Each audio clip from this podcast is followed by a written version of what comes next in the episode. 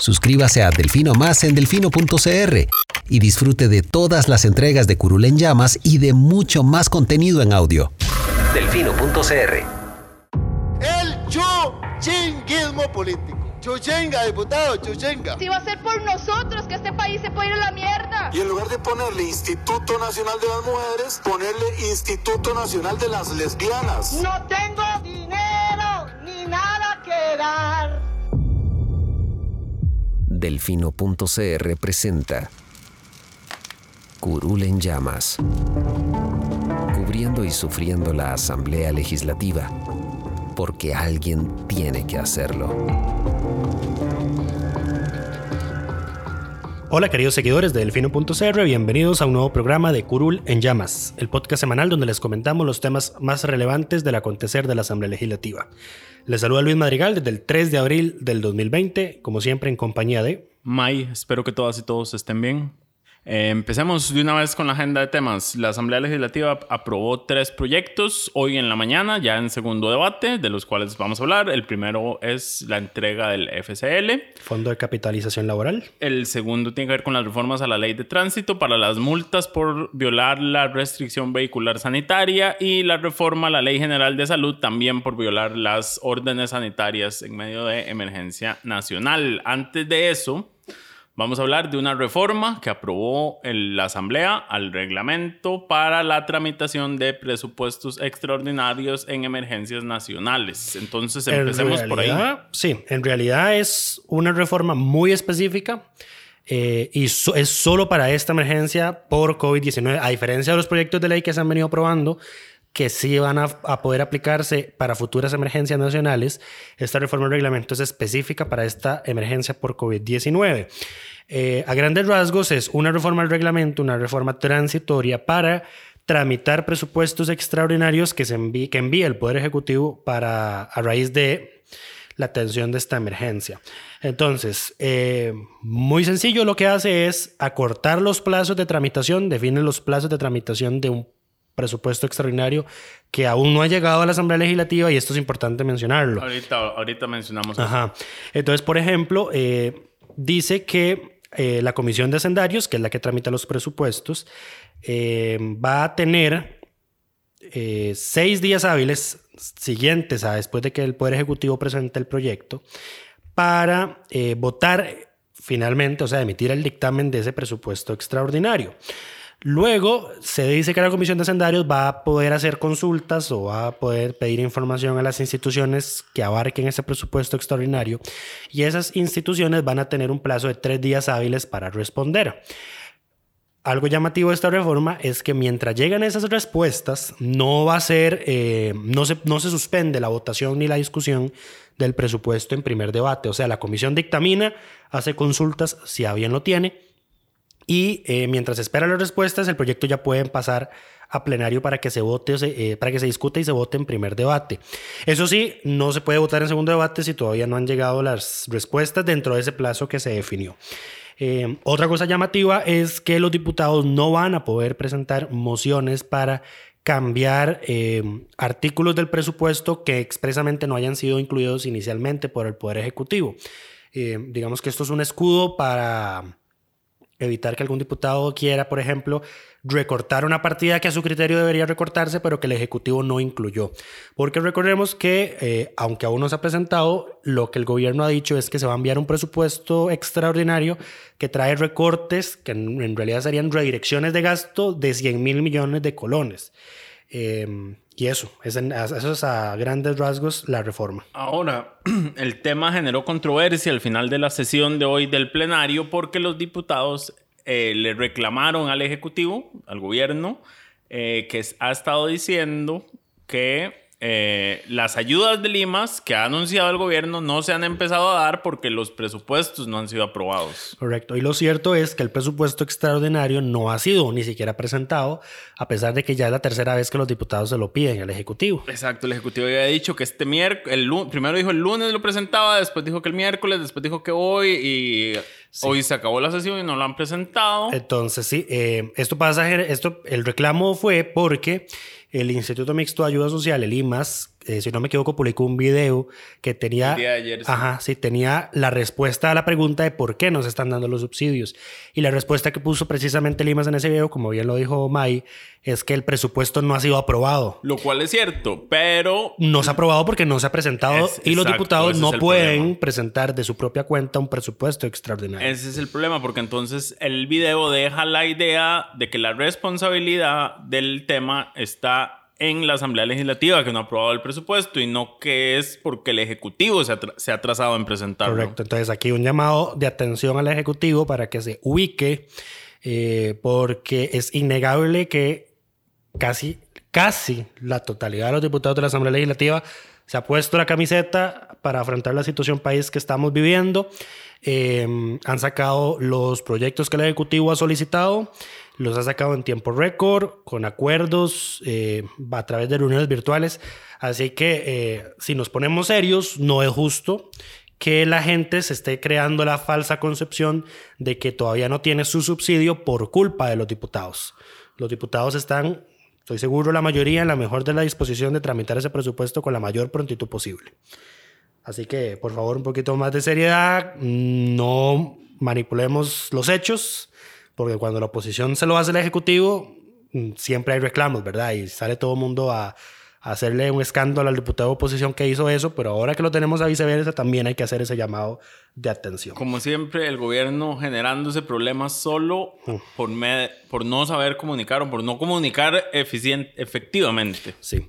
Eh, algo bueno. más iba a mencionar eh, de otras cosas que se aprobaron. Sí, las sesiones extraordinarias. Eh, como ustedes saben, ya la próxima semana es la Semana Mayor, la Semana Santa. eh, y inicialmente se tenía previsto que durante esa semana los diputados no iban a sesionar porque iban a estar en receso.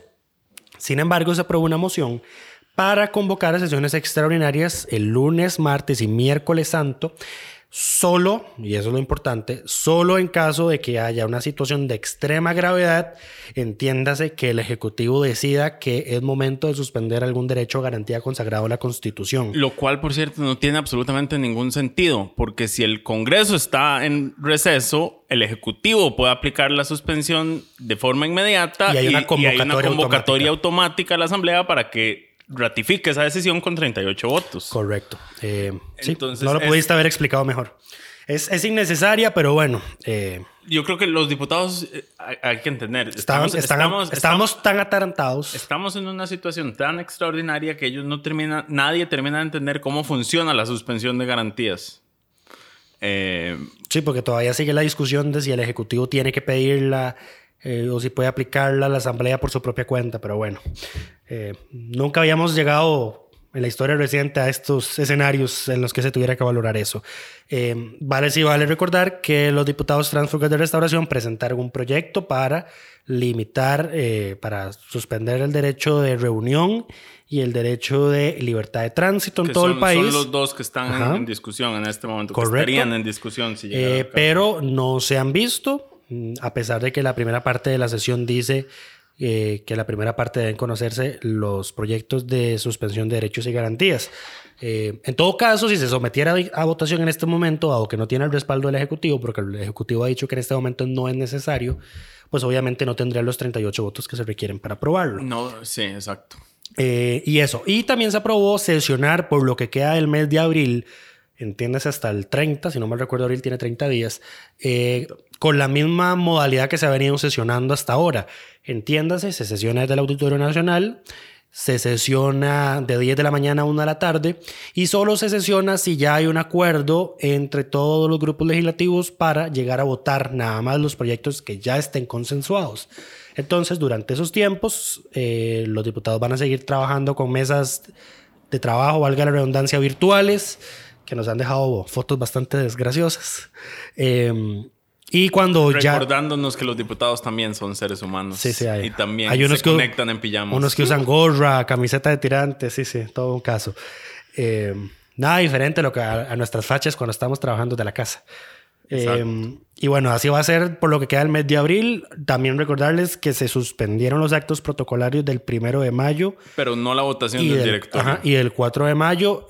Eh, y 2 acá es interesante porque, oh, vamos a ver, yo tengo ya más de ocho años de cubrir la Asamblea Legislativa y me vengo enterando que el por actos protocolarios, en la Asamblea Legislativa se entiende a las cenas, a los vinitos y todo eso. Entonces, esos, esos actos protocolarios dentro del mundo legislativo y sus contrataciones asociadas quedaron cancelados. Entonces, el primero de mayo los diputados llegarían nada más a escoger su nuevo directorio. Eh, Lo cual va a estar interesante. sí, porque no, la- hemos no ha habido mayor bulla sobre el tema. La, la dinámica que ha tomado la, la Asamblea dentro de esta emergencia nacional, el tener una elección ahí inminente, Vamos a poner no deja de ser un tema. Vamos a poner polémico. Yo, reelegir, yo reelegiría a Carlos Ricardo Benavides como presidente de la Asamblea Legislativa. Lo más probable es que eso es lo que suceda. Ha hecho y un excelente trabajo. Lo más probable es que eso es lo que va a suceder y yo creo que incluso Carlos Ricardo no se lo esperaba. eh, probablemente. Que La le- historia que- lo convoca. que le quedara tan, tan sencilla una reelección en, en una asamblea tan dividida. Pero bueno, son, son Porque- circunstancias sí. extraordinarias. Es que si no mal recuerdo, los únicos candidatos oficiales, informales, eran don Pablo Heriberto Abarca de la Unidad y don Roberto Thompson de Liberación Nacional. Pero di, por esta emergencia, lo tradicional que ocurre durante el mes de abril e inclusive marzo, que es que la agenda legislativa tenga un tire y encoge precisamente Se por las paraliza, negociaciones de directorio, sí, eh, pues no lo estamos viendo ahora a raíz de esta emergencia.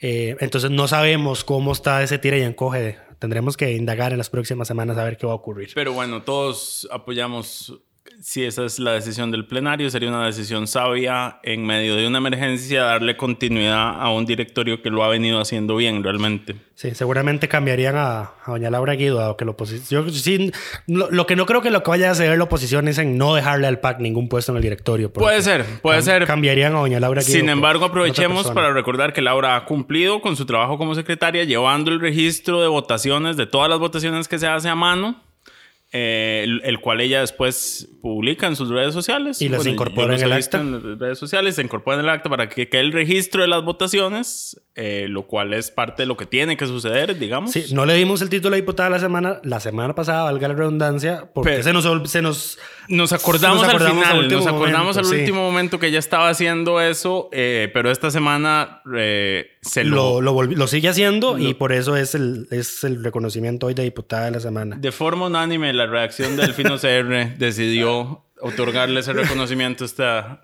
esta semana. Suscríbase a Delfino Más en delfino.cr y disfrute de todas las entregas de Curul en Llamas y de mucho más contenido en audio.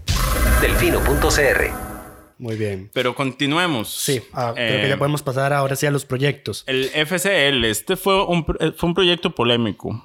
Eh, al final, también. Fue un proyecto polémico al final. Empecemos por el principio. ¿Qué es lo que permite en sana teoría el proyecto? El FCL, como ustedes saben, es un fondo de capitalización que pagan los patronos para que los trabajadores tengan cuando se termina su relación laboral. Parte de la liquidación.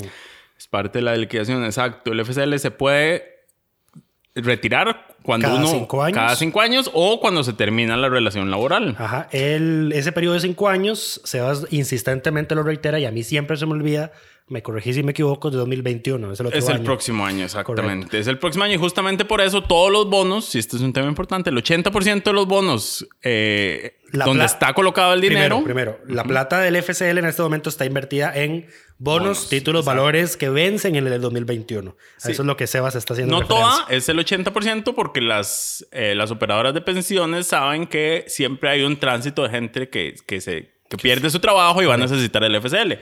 Pero el grueso de, de esto está en, en fondos de inversión que vencen en 2021. Marzo del 2021, para ser exacto, el 80%. Entonces, les habíamos comentado la semana pasada que inicialmente el proyecto lo que decía era que en caso de que las operadoras de pensiones que administran los fondos del fondo de capitalización no tuvieran la liquidez para pagarle al trabajador, eh, y eso no fue lo que no dijimos, se retira cada cinco años o por la terminación de la relación laboral y ahora se va a, se va a permitir retirarlo en, durante situaciones de emergencia que traigan consigo una suspensión del contrato de trabajo o una reducción de la jornada laboral. Claro, porque estas son, digamos, nunca se pensó en medidas extraordinarias necesarias para un fondo de este tipo. Digamos, nunca se pensó que de forma masiva las empresas tuvieran que hacer suspensiones de contratos y recortes de jornadas, Sí. eh, que es lo que está sucediendo en este momento.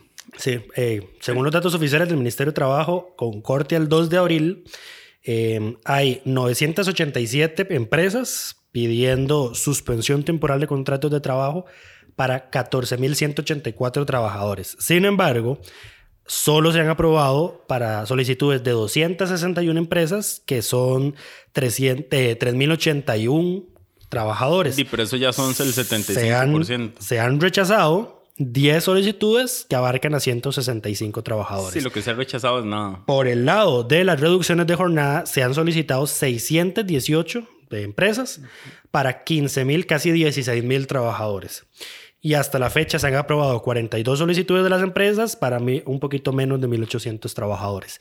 Y acá está lo importante, porque el, el proyecto lo que dice es que si se declara una emergencia nacional, como la que estamos viviendo en este momento, y al trabajador se le reduce la jornada o se le suspende el contrato de trabajo, pues entonces va a, el patrono está obligado a darle un documento que certifique eso para que él pueda ir a su operadora de pensiones a solicitar el retiro de lo que tenga en el fondo de capitalización laboral. Y esto es importante, es importante lo del documento de certificación, porque no está la circunstancia, esto es una obligación del trabajador ya estipulada por la ley, pero nuevamente va a haber trabaja, va a haber patronos que no la van a querer dar por algún motivo que yo desconoceré. Eh, pero sin ese documento, el trabajador no puede, ir a, no puede ir a hacer la gestión a la operadora de pensiones, que además va a tener un plazo de 15 días hábiles para hacer el depósito. Dicho esto, si la operadora se declara insolvente, o sea, no tiene los dineros para hacer los depósitos, ya no van a insolvente. Los bancos del Estado los que, va- los que hagan el depósito y luego las operadoras le paguen a esos bancos, sino que va a ser el Banco Central. Y aquí es donde está la polémica del asunto. Exacto, porque lo que se hizo fue, se, se- a ver, había diputados con preocupaciones en este tema, especialmente la diputada Yorleni León fue muy insistente en que esto necesitaba criterio caso. técnico. Por dicha le hicieron caso, ella, bueno, el, el fin de semana nos escribió y mandó un artículo de opinión que publicamos el lunes sobre este tema de sus preocupaciones. Eh, pidieron el criterio técnico a la banco, a la, CONICEF, a la A la y al Banco al Central. la cual, los cuales básicamente reformularon el proyecto por completo, Sí. teniendo esta versión que tenemos ahora, y reescribieron el proyecto completo.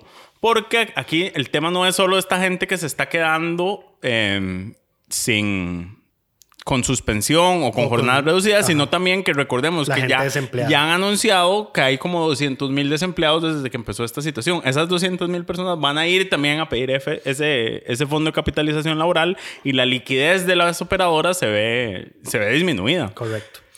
Eh, Entonces, Ajá. lo que se autorizó es que el, el que el Banco Central compre los bonos en los que está invertida esa plata sin que intermedie ningún tipo de ganancia, ni comisión, ni interés. Los de- de compra a precio tipo. de mercado. Exacto. O sea, las, las, las operadoras en este momento tienen esa plata en bonos, el Banco Central adquiere esos bonos y les da el efectivo a las operadoras para que tengan la liquidez para hacer el desembolso. correcto. Y ahí fue donde vino la otra controversia. Sí, porque vamos a ver, ustedes recordarán que cuando estuvimos en la- el borde de la debacle fiscal hace dos años, y posiblemente este año también vayamos a llegar a una, pero ya eso será otro tema de discusión de otro mes, eh, el Banco Central salió al rescate al Ministerio de Hacienda emitiendo lo que se llaman los Las bonos. letras del tesoro. Las letras del tesoro, correcto. Que es, eh, a fin de cuentas, Las joyas de la abuela. Ajá.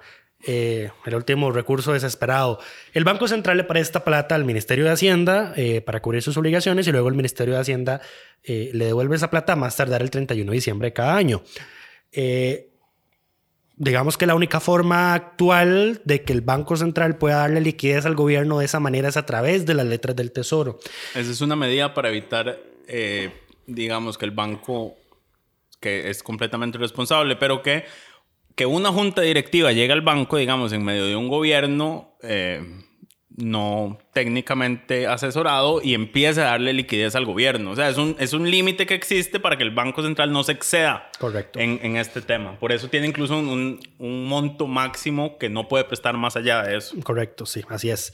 Eh, pero bueno, entonces, está esta circunstancia, entonces, debido a la redacción del proyecto, surgió el temor en algunos economistas, que luego fue acogido por unos diputados, de que esto se iba a convertir eh, a raíz de una ley... De que estaba quedando un portillo abierto Ajá. para que el Banco Central pudiera hacer esta compra de bonos a terceros, Ajá. en cualquier momento generándole liquidez al gobierno. Sí, eh, a perpetuidad, porque esta no es una ley, nuevamente, eh, no es una ley que va a regir solo para esta emergencia por COVID-19, y que no va a ser para todas las emergencias de ahora en adelante.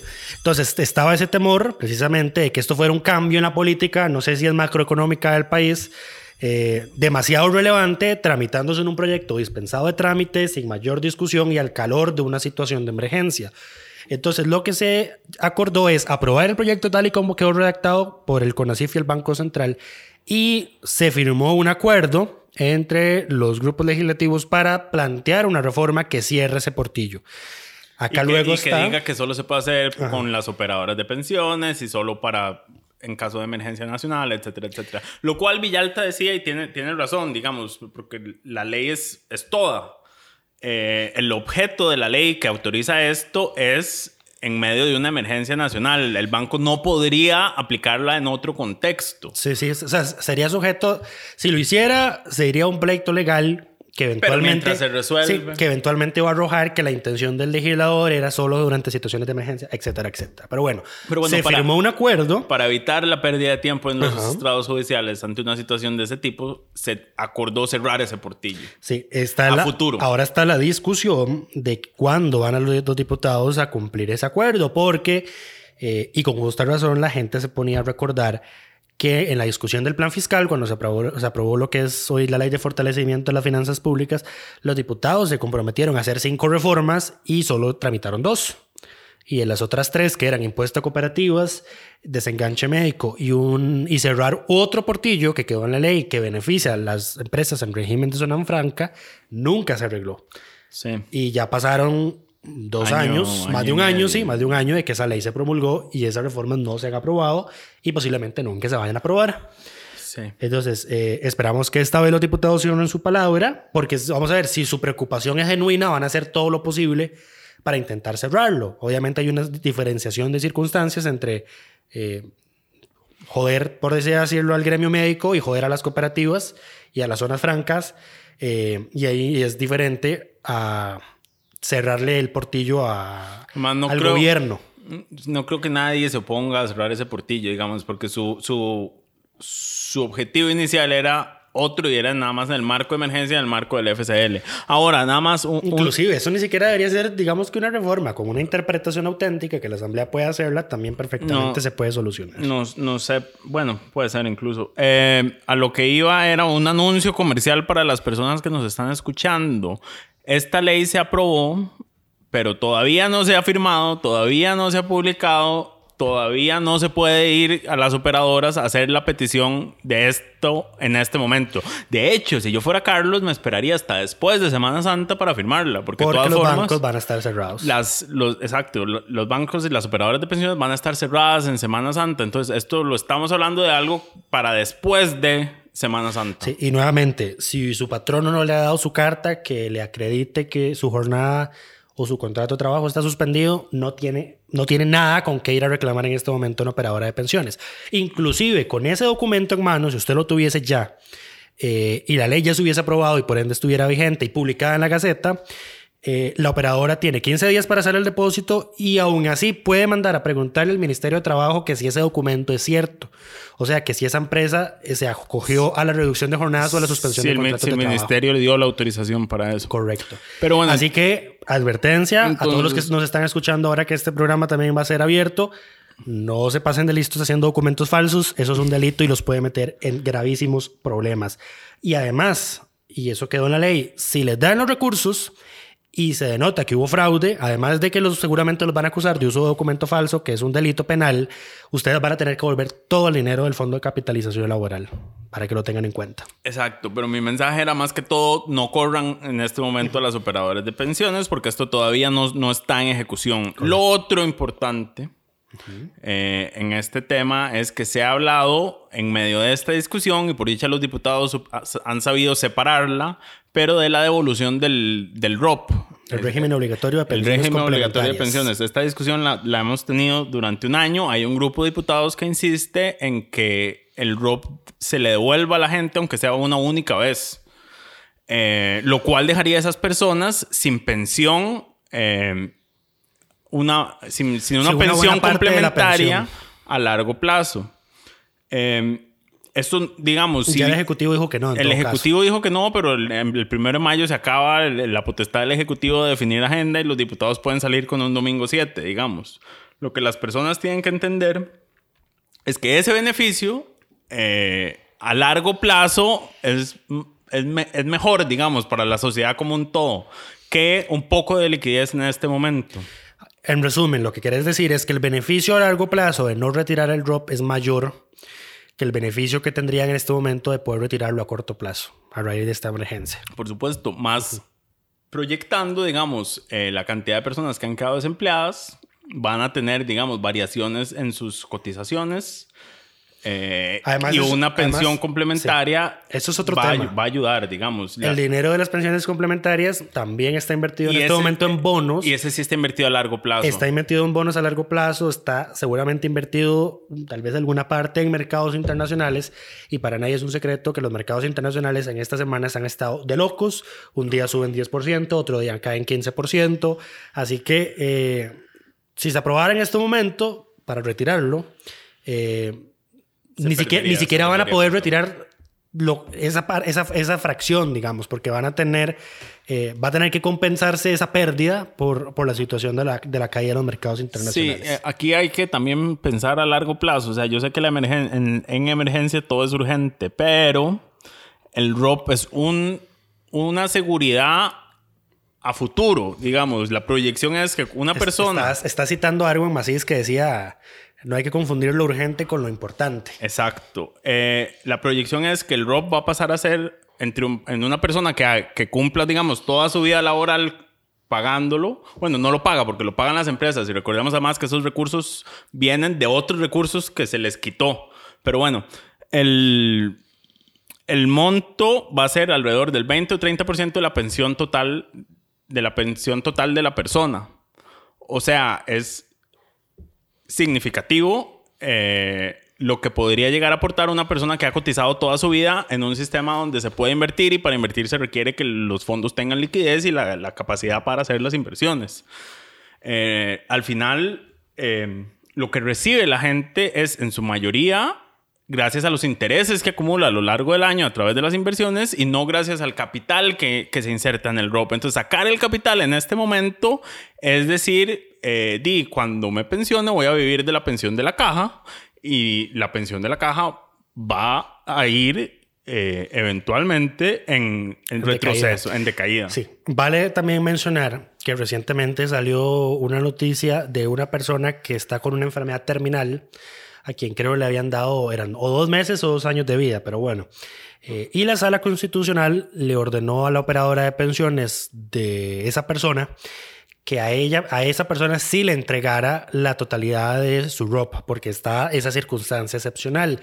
Eh, pero para que lo tengamos ahí eh, mapeado. eh, sí, que también esas, esas peticiones se, para- pueden, hacer, se, sí, pueden, se hacer. pueden hacer. Las operadoras deberían también responder porque no tienen No, y vamos a ver, y si nos ponemos estrictos, hoy todavía se, hoy hay personas que pueden retirar eh, todo su drop. Eh, pens- personas con eh, pensiones muy altas o personas que, aunque su pensión no es alta, el monto del drop también es muy insignificativo. Entonces a ellos sí se les permite retirarlos. Exacto. Eh, pero para que tengamos esos dos puntos claros. Pero bueno, nada más para hacer un llamado a la paz de A la, la gente. calma, A la calma. eh, pensemos a futuro. O sea, la crisis es momentánea, es fuerte, va a ser complicado. No sabemos qué va a salir. O sea, no estamos viendo lo peor de la crisis, así que en este momento. Exacto, el ROP es un seguro- En este momento, un seguro a largo plazo. En este momento, tener todo el efectivo posible cuando no ha llegado a estos, esta curva de crisis, sí no ha llegado. Este pico de crisis no ha llegado. No, la- la- si la- en este momento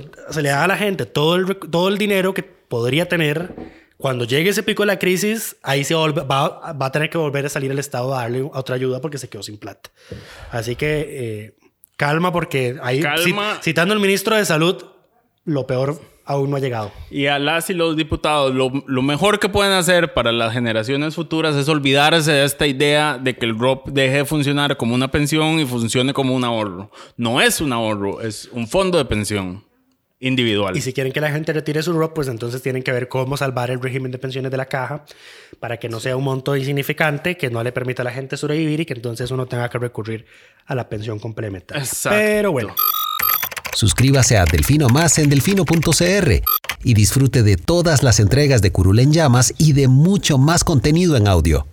Delfino.cr Pero bueno, pasemos al siguiente tema, que son dos temas conjuntos en realidad. Se hicieron reformas a la ley de tránsito y a la ley general de salud para que se instauren multas a aquellas personas que violen las restricciones sanitarias en medio de una emergencia nacional. correcto. Hablemos primero de la Ley General de Salud. Hoy por hoy, una persona que infrinja las órdenes sanitarias o cualquier medida sanitaria impuesta por una autoridad sanitaria, disculpen que diga la sanitaria tantas veces, pero es que es necesario, eh, tiene una sanción que está dada por días multa. ¿Cuál es el problema con los días multa? Que a diferencia de las sanciones que están estipuladas por salarios base, los días multa se fijan el monto a pagar por el ingreso de la persona. Entonces, por ejemplo, una persona que no tenga ningún ingreso no tiene cómo pagar sus días multa. Si tiene muy pocos recursos, pues entonces sus días multa son muy bajos. Y por el contrario, si tiene muy buen, sal muy buen ingreso, sus días multa son muy altos. Entonces, lo que hizo la Asamblea Legislativa fue reformar el artículo 378 de la Ley General de Salud para cambiar días multa por multa por salarios base. Entonces, ¿Eso aumenta el monto? Correcto. Y es un monto parejo para todos. Entonces, el mínimo de multa va a ser de un salario base, que es el salario base de un oficinista del Poder Judicial. Hoy, en 2020, son 450 mil colones y un poquito más. Esto es por violar órdenes sanitarias. Por violar cualquier, eh, por hacer caso omiso, o sea, incumplir o violar las órdenes, no solo las órdenes sanitarias, sino también las medidas especiales o generales que se dicten por las autoridades de salud en, en cualquier situación. Esto no es solo en emergencia nacional, en cualquier situación. Entonces, en el momento en el que esta ley se ponga en vigencia y el Ejecutivo la reglamente, que tiene muy poco tiempo para reglamentarla, se pone en vigencia, alguien entra a un parque, por ejemplo, que están cerrados, además, además de que lo van a acusar penalmente de violación de sellos, va una multa de 450 mil colones, Por lo menos. como mínimo. A ¿Alguien una- va a la playa? si alguien va a una playa en este momento que las playas están cerradas, multa 450 mil colones y también violación de sellos porque están cerradas y aunque no tengan una cinta o un sello, opera como tal. Sí, el tema es que la multa es mucho más eficiente. Abrir un bar, abrir un- La- todo eso. La multa es mucho más eficiente porque se puede aplicar de forma inmediata. Correcto. La, de la otra forma había que ir a un proceso, digamos, a una acusación penal. Es un proceso penal y ya sabemos todo cuánto eso dura. Exacto. Ahora, hay otras multas más elevadas. Entonces, eh, y eso es para incumplimiento del aislamiento. Cuando una autoridad sanitaria ordene el aislamiento sanitario, valga la redundancia, a una persona con factores de riesgo de un cuadro grave por una enfermedad contagiosa y esa persona incumple esa orden de aislamiento, va una multa de un salario base.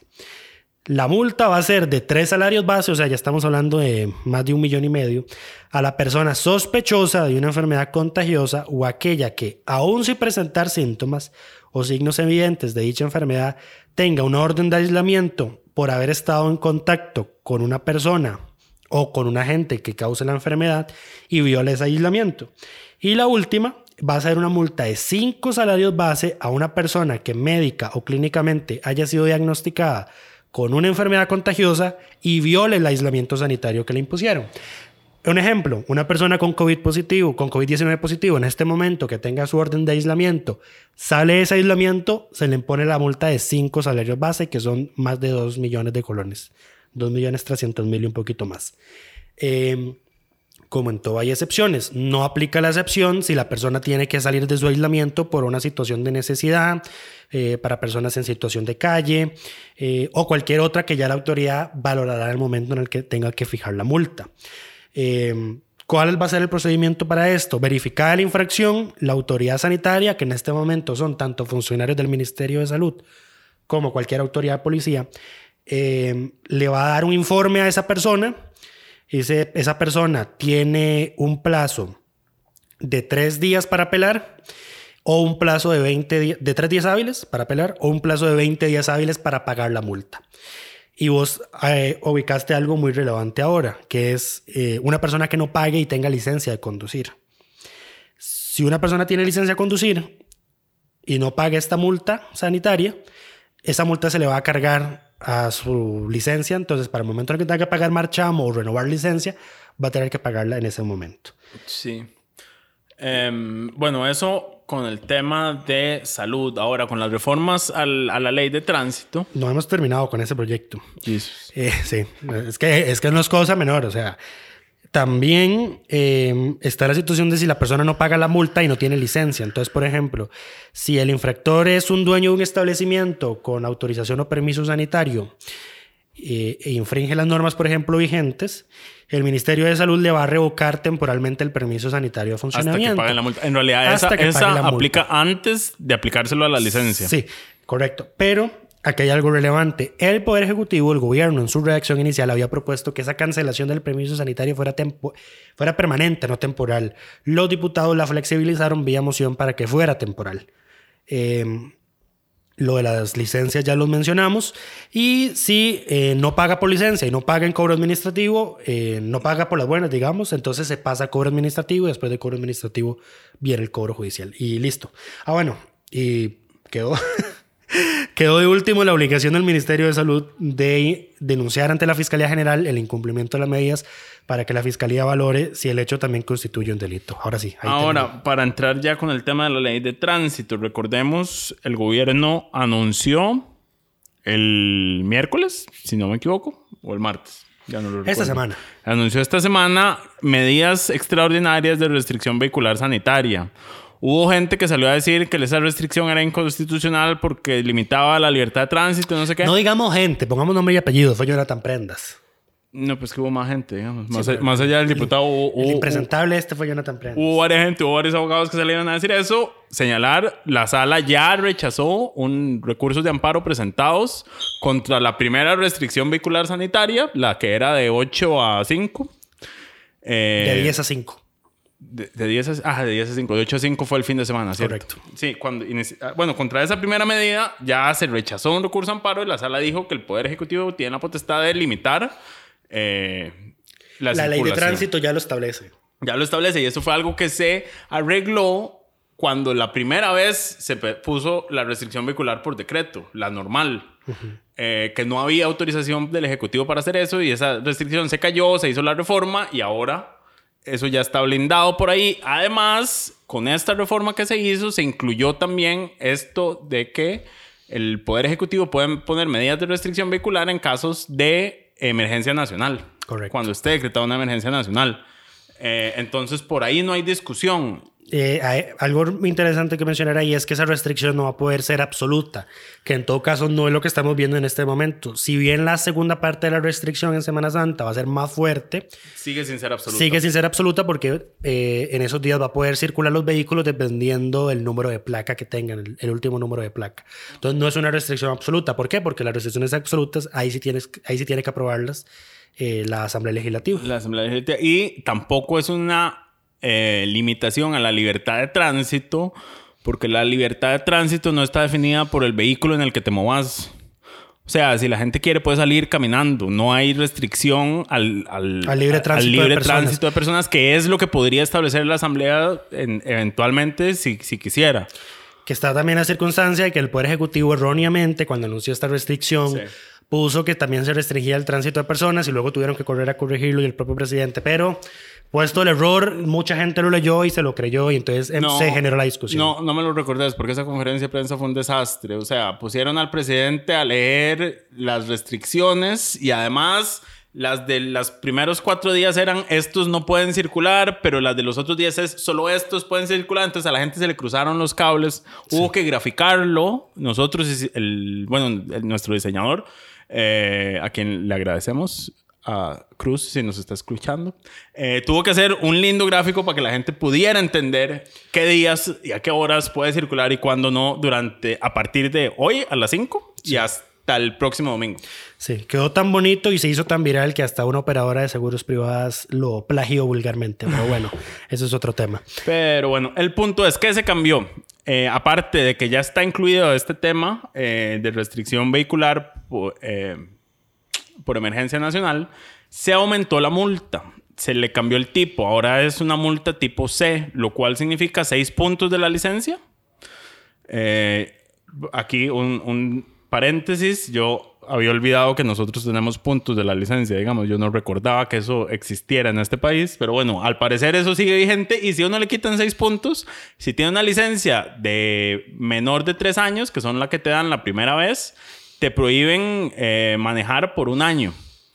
Si es de las licencias que están dos o más veces, eh, te dejan... Tenés que ir a, una capa, a, una re- a un proceso de reeducación de enseñanza vial. Eso, un proceso de educación de enseñanza vial que quién sabe en este contexto cuándo y cómo se daría, digamos, eventualmente. Sí. Pero además... No, creo, creo que no dijiste el monto de la multa. Dijiste que se sube de categoría de AC, que pasa a ser 107 mil colones, que es cinco veces más el monto que es actualmente está vigente. Cinco veces más. Ajá. Y se autoriza, digo, se obliga al retiro de placas. O sea, ya no pueden seguir circulando como ha sucedido hasta ahora. Recordemos que en estos 10 días que ha estado vigente la restricción vehicular nocturna, eh, Tránsito y Fuerza Pública han hecho más de 2.000 partes por violaciones a esta, a esta restricción. Con el, con, la con el monto de la multa actual ya vamos por 55 millones 389 mil colones.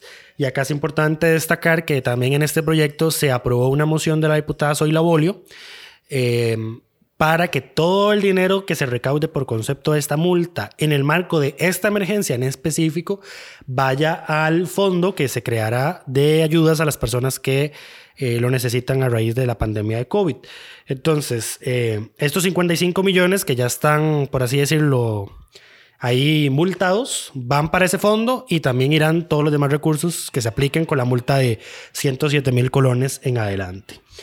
Ahora, eh, es importante recordar, esta ley ya, ya fue aprobada en segundo debate, pero todavía no ha sido publicada. Yo esperaría, esta sí, que se firme de inmediato y se publique en, una, En un alcance en un alcance extraordinario, como se ha hecho en otras ocasiones, eh, para que entre a regir durante esta Semana Santa, que es el momento crítico, digamos. Es Correcto. el momento en el cual se necesitan que estén todas estas medidas implementadas para que la gente no salga, no salga más allá de los que tienen que salir. Y recordemos también, eh, la medida de restricción vehicular tiene excepciones para las gentes que tienen, las personas que tienen que trasladarse a sus lugares de trabajos públicos o privados. Sí.